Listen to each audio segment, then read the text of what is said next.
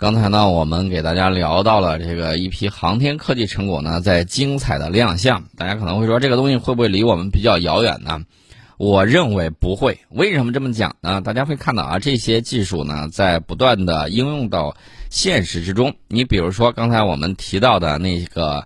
呃，系统通过这个视线追踪加手势识别加超声触屏的这个方式呢，它就可以在航天员模拟训练以及汽车辅助驾驶，甚至包括这个飞机驾驶方面都可以大有可为。那么有一些脱胎于太空技术的，比如说太赫兹技术，在成像方面呢能够实现秋毫明察。那么这个时候呢，我们就会看到它在检测隐匿物品的时候，对人体没有损伤，而且呢。具有全天时、全天候、高分辨率实时成像的这种能力，那大家可以想象一下，以后在我们的这种安检呐等等领域都可以用到这些东西。太赫兹焦平面阵列成像系统呢，兼具微波成像系统和红外成像系统的这种优势，在智能制造等领域呢都有相当大的这种发展的潜力。所以大家可以看啊，东西有很多，包括我们记得。有一个叫乐凯的，还有印象吗？乐凯光华印刷科技有限公司呢，推出了纳米银线透明导电膜。这个东西呢，具有高透光率，而且有更好的导电和导热性能。在柔性显示屏方面，啊，也是颇受欢迎的。大家想象一下，将来我们这个手机，我们一直说的这个柔性屏的这种发展，将来会到什么样的这个程度？还是期待它不断的这种发展。那么，我们的这些技术的这种转移和应用呢？要以市场为导向，牵引创新和转化工作，建立能够对这个市场环境变化的创新发展和开放合作机制，增强产业发展的这种后劲儿。还要用好各类资源，加强协同合作，加强与地方政府、投融资机构、产业链上下游这个企业的这种沟通合作，推进我们的航天科技成果呢，服务于我们经济社会的这种发展。那说到这个航天，我们接下来要说一下航空。前几天呢，我们看到啊。这个二零二零南昌飞行大会在这个南昌呢盛大的举行，这个在南昌飞行大会上面呢，我们也看到了中国商飞的 ARJ 二幺飞机也再度亮相南昌的这个飞行大会进行动态的飞行展示。啊，顺便说一下，日本国产的那个客机啊已经下马了，为啥呢？这个感觉一个是成本高，另外一个呢看好像没有什么前景。下马了，这个也是浪费了不少钱呢，做技术储备吧。那除了这些之外呢，我们还有一些国内的飞行表演队直升机的单机啊，什么红星啊、动力三点一啊等等，都去进行了飞行。我要聊的这个事情了，除了这个通航之外，还有什么呢？还有一些就是初教机、直上高教机。这个直上高教机，大家老觉得这个哎，直上这个词儿很新啊。呃，杨柳直上重霄九，这个直上呢，指的是飞行员在初教六训练完成之后，直接接受教练十的这个科目的训练，然后转入作战部队。不久之前呢，空军石家庄飞行学院某旅就组织了一场二零二零届新七班开飞训练，首批初教六直上教十飞行员飞行学员呢，直接整装登机，依次华住，陆续升空，率先迈出了我军飞行员培养体系新模式的第一步。为啥我要给你讲这个呢？这个很重要啊！大家知道我们现在造飞机、造军舰都是哗哗哗哗的，跟下饺子一样。那这个时候你人才培养能不能跟得上你制造的这种能力？这个很关键。你不能说我来了一堆装备之后我没人驾驶。过去的时候我们小米加步枪的时代，那是人比枪多，枪比子弹多。那现在反过来了，现在是装备比人还多，那你怎么办？加快培养人，加快形成战斗力，这个是非常重要的。那么有一段时间以来呢，我们国家飞行员培训它是遵循着初教六、教八、教十这种训练模式。部分战斗机飞行员培训体系采用的是初教六、教八、尖教七战斗教练机和战斗机的培养模式。这两种模式当然有它的好处，好处在于每个阶段飞行针对性都很强，单独训练效果性能比较好。但与此同时，也存在着一定的弊端，比如说培训周期太长，培训周期长呢，就带来另外一个问题，就是费用高。你每一款飞机你飞一遍，你想想，你培养飞行员，那飞机它要不要花钱呢？对不对？光油钱它就很高。其次呢，大多数用于中级训练或尖叫机训练的飞机呢，都是机械操作。进入这个四代机甚至五代机，进入这个电传操作战斗机训练阶段呢，两者体验差别极大。你在初级，就是说中级或者是这个尖叫机飞行训练的时候形成的这种，呃肌肉肌，你到这个，呃电传操纵战斗机的时候，你往往动作会比较大，往往动作会比较大。这个时候呢，那个飞机机它是比较灵敏的，你稍微动作一大啊，马上就给你翻个跟头。这飞行员飞行习惯全部需要重新适应，而且增加了不必要的这种淘汰，对于作战部队快速形成战斗力是存在一定的阻碍的。那么我们呢？现在我看了那个初教六的照片，我相信大家很多人也在网上看到了，液晶屏也上了啊。然后有说这个初教六有消息啊，说初教六回头要卖啊。呃，这个当时我猜了，初教六嘛，这个稳定性这是毋庸置疑的。自从它诞生以来到目前为止，没有一次是因为它本身设计的机械故障出现的这个呃飞机事故，没有这样的这个问题。初教六的安全性还是非常好的。而且初教六呢，曾经出口过一批，出口了一批。我看到有一些美国的这个玩家，把这个初教六，呃，编队，然后喷上我们的这个红星，然后喷成各种颜色，然后编队飞行。他们认为这是二战之后，二战之后一款这个怎么说呢？接近于二战战斗机顶峰的这么一款教练机啊，开着感觉还是很好的，很拉风。当然出口价格我当时看了也不算太贵，在他那儿售价大概合着人民币也就六十万。六十万人民币吧，也不算太贵，我不知道我记得准不准啊。那现在这个初教六经过这一系列的这种加持、液晶屏啊等等其他的，听说有消息说可能三百万啊，大概是这么样一个价格。那这样的话，我认为还是降低一下成本，能够让更多的人参与到这个通航的这个怎么说训练、飞行体验里面，加快呢从别的这个路子。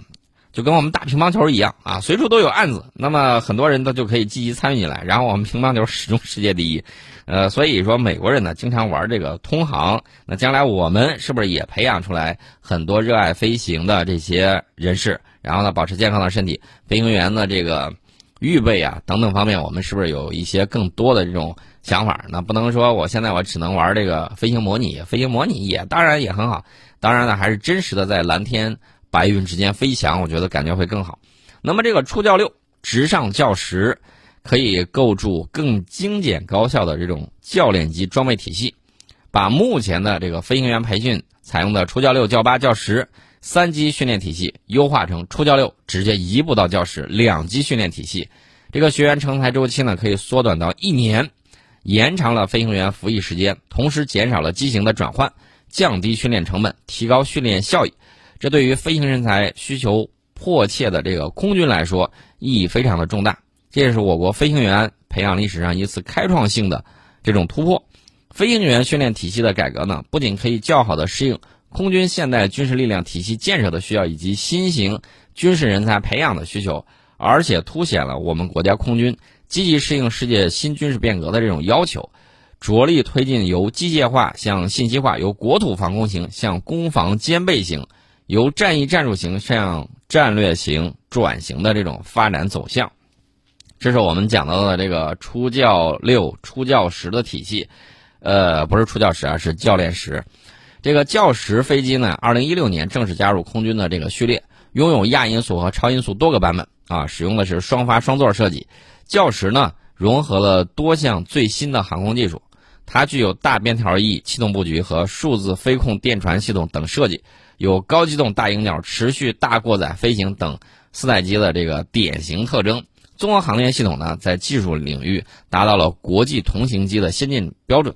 它最大的推力能够达到五吨，然后机体寿命呢能够达到一万小时，起飞速度是每小时二百五十公里，速度高度包线，覆盖了教八，能够很好的和初教六衔接。它优异的性能以及良好的维护性。不仅有利于用户高质、高效、安全的培养飞行员，也能够满足第四代先进战斗机的使用特点和训练的这种要求。所以说呢，我们看石家庄飞行学院首批直上学员的这个表现，充分证明了教师是可以担当起我国跨代培养飞行员新模式的这个重任，这是一个很重要的一点啊。那么除了这个之外，我还要再提另外一个事情。刚才我说到的是空军，接下来我要给大家说海军。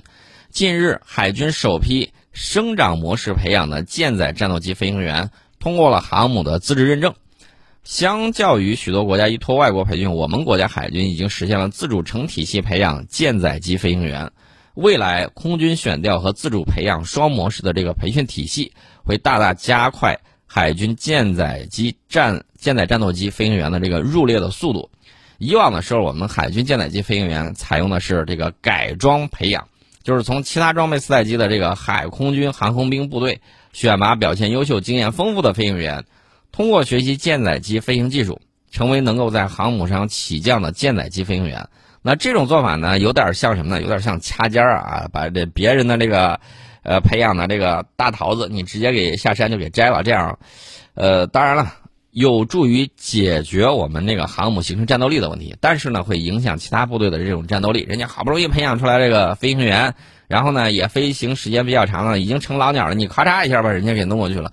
所以说呢，这个不能长久。啊，不能满足未来越来越多舰载机对飞行员的需求，所以说呢，这个海军实现自主成体系培养舰载机飞行员也很关键。这个看来不起眼的这个消息，其实是非常有价值的。我们的飞机产能几乎要超过飞行员的培养速度了，所以这个时候呢，呃，我们培养体系的这种提升是非常非常及时和有用的。这个呢，才是你战斗力不断爆发的。人力资源啊的这个保障，所以这个很关键啊。我们先进一下广告，广告之后呢，我们跟大家接着聊。我们接着刚才的话题啊，昨天晚上的时候，我看了央视新闻客户端啊有一个小视频，这个视频是什么呢？是我国空军某部歼击机创单次飞行时长新纪录，连续飞行了十个小时，十个小时啊，十个小时什么概念？大家可以算一下现代歼击机它每小时能够飞行的这个距离，你拿这个时间你乘个十，你可以想象一下它飞了有多远。那么这个飞行时长呢，当然非常的长，而且是创纪录了。之前我国空军歼击最长单次飞行时长是八小时三十分钟，现在是十个小时。这十个小时里面有很多技术在里面支撑，比如说空中加油，再比如说这种长航时。这个飞行员怎么样去这个补充能量？怎么样？这个大家都知道啊，这个人有三急啊，这个里面怎么样去把这些都给解决了？都需要技术的这种支撑。我看到这个他拍的这个战斗机里面那个在自主驾驶的时候，他在这儿吃东西。吃东西的时候，你看他正对着是那个摄像头那块儿是长航时专用食品袋儿，然后里面呢。有一袋矿泉水，这个矿泉水不是说你拿出来它挤着就可以喝。这种矿泉水，我告诉大家，我曾经见过有一种是什么样子的，是就是万一这个轮船出了这个问题，然后它那个救生艇或者救生筏里面有一种水可以补充人所需的这个东西，是它里面水当然是不可压缩的，但是它里面可能有一些这个呃怎么说呢，生物技术上的这种研究。能够让你尽量的这个减少水的这种补给，然后可以满足身体体质的这个循环的这个需要。那么这个矿泉水有一袋儿啊是在里面，还有两袋巧克力啊，直接就撕开了可以吃。据说味道还可以，还比较方便。这是这个吃的东西，但是随身携带的这个食物并不多啊。呃，大家一听可能就觉得宋老师是个吃货啊，然后呢啥都不关心，第一下先奔着吃去了。没错，吃也是这个战斗力的一个很重要的一项。呃，只要这个前线能够吃到热腾腾的这种饭菜，当然很爽了。我接下来要给大家说的是，巴适的很啊！我们解放军战士在海拔五千米之上吃起了火锅，撸起了串儿。之前我可以是告诉大家，印度买了美国一万一千套这个扩展型单兵防寒系统的这个着装，啊，东西当然呢是保质运到了。但是呢，据说这个量是有，质量呢，按照他说的保值方式，我之前我都给大家说过。你看他送给乌克兰那个悍马车，不是缺了轱辘，就是少了窗户，要么就是边条框的那个塑料都碎了。那这种情况呢，我之前就给大家提过醒，我说你注意看了啊，他卖给他的东西一定会有二手货。果不其然啊，这个二手防寒服一穿上，大窟窿小眼子，之前磨破的。然后还有汗馊味儿，连洗都没带洗的，直接就这么叠吧叠吧，然后就给运过来了。呃，据说这个味儿和上咖喱味儿，那个味儿直叫一个窜呢。人家就这么着，呃，好歹有一部分人有衣服穿了。咱们这块儿是在干什么呢？在海拔五千多米的雪域高原，为国守防的官兵们吃上了热辣十足的火锅，还动手包饺子、烤羊肉，啥都不说了，大家可以网上去看图啊。我看到这个图，火锅煮起来，然后呢，这个有什么东西呢？有肉，这是毫无疑问的，有肉，有这个韭菜炒鸡蛋，然后还有小包子，旁边还有什么呢？还有这个各种炸的这个油丸子呀，什么之类的东西。然后大家就在这涮火锅，吃的不亦乐乎。而且呢，我们看到他包饺子的这个场所呢，周边全都是拿那个岩石叠起来那个防御阵地啊，一层一层的。然后大家就在这儿用那个不锈钢盆还是铝盆的呃筷子在这儿包饺子，大家这个已经包了好多了，照片上我们都能看到。这个包饺子也可以吃，还有烤全羊。那说着我口水都快下来了，大家这会儿是不是也有点饿了？烤全羊啊，直接一根那个钢签子插过去之后架在那儿，然后在炭火之上烤全羊。呃，还有拿几块砖跟那个碎的那个页岩长片的那种，直接架起来，在上面底下用那个炭，我仔细看了一下，那个炭应该是一次性成型的那种。这个炭上面呢，用这个呃，不是不知道是竹签还是小树枝啊，串起来这个羊肉串在上面烤。哎呀，这个感觉相当的不错。还有烤肉，这个烤肉直接用的是岩石啊，这个薄的这个岩石下面架上这个炭火。然后把这个大片的这个肉，我估计可能是这个猪肉啊，这个肉脯往上一摆，然后顶上撒上那个辣椒面，然后呢就开始吃起来了，热火朝天的啊！还有山洞里面，大家在这个做的有这个，我看像是元宵团成圆的，大家可以想象一下，这么爽的这个事情啊，我觉得吃的好才是有战斗力的，非常重要的这种表现。呃，可能我们之前说的那个东西，可能就是说的。没太说清楚，就是那个飞十个小时到底是什么一个概念？放在世界战斗机飞行史上看啊，都是名列前茅的，这是具有非常重要的军事意义的。大家知道，美国啊一直吆喝着说他要在南海捣乱啊，我们看了以后很多了啊。当然了，你在南海想要捣乱，我们在南海怎么样去做，这个就很关键。战斗机这个机舱很小啊，抬抬手臂就会碰到舱门儿。然后呢，怎么样去保障体力？刚才我说到了这个吃，就是长航时的这个食品、吸氧保障也是一个关键问题。我们有些三代机使用机机载的这个制氧系统，对飞行员的供氧几乎是无限量。但是俄式三代机，呃，为啥又说到三代机呢？这是咱们划分的，咱们没有按按照美俄那个标准直接划到五代那儿。俄式三代机其实就是他们说的四代机，使用液氧供氧系统，十小时的这个飞行远超常规。飞行的这个供氧量怎么去解决的啊？这个技术保密啊，我就不说了。怎么保？怎么去保障的？都有很多。这样呢，可以保证我们前往南海岛礁警戒巡逻啊。这个警戒巡逻一次十个小时，我们是可以做到的。对于南海海域全覆盖警巡，具有重大的战略意义。这个意义就在这儿。刚才我忘说了，我要告诉大家，就是我们该型机可以从所在基地起飞，在空中加油机的保障之下。不落地，直接进入南海执行各类作战任务，提高执行相关任务的灵活性和突然性。什么飞机呢？苏三零，苏三零攻防兼备啊，这个是没有问题的。呃，说它是炸弹卡车不为过啊。苏三零效果很棒的，既可以夺取制空权，也可以精确的对地面海上目标进行准确的打击。而且它可以掩护轰六等系列的轰炸机进入南海执行任务，同时呢，也可以与同型机组团实施警戒巡逻、打击任务等等等等。呃，具有这样的这个长航时，已经等于说是我告诉你，这个地方我的战斗机可以全范围的这种覆盖。至于有些人还要叫嚣什么？哎呦，我这个所谓的自由航行啊什么之类，真正的自由航行什么时候都有。你看哪个国家的商船从这儿过，它有问题都没有问题啊。这个时候呢，我觉得天上还要再撑起来一张保护伞，能够有效保护我们这儿，免受有些打着所谓自由航行旗号，在这儿干着现代海盗事业的这个家伙啊，一定要对他们有一个一锤定音的效果，让他们感受感受。呃，今天呢，我们就先给大家聊科技，聊到这儿。明天的节目里面呢，其实大家都想知道，哎呀，这个这两天美国这个大选的这个情况到底怎么样了？其实我说句实在话，我不是特别关心，为啥？不管他谁上来，无所谓的事情，不管风吹浪打，脚踏实地，一步一步的发展我们自己。我们还有很多的事情要去做，星辰大海不是梦，我们要一步一步的实现它。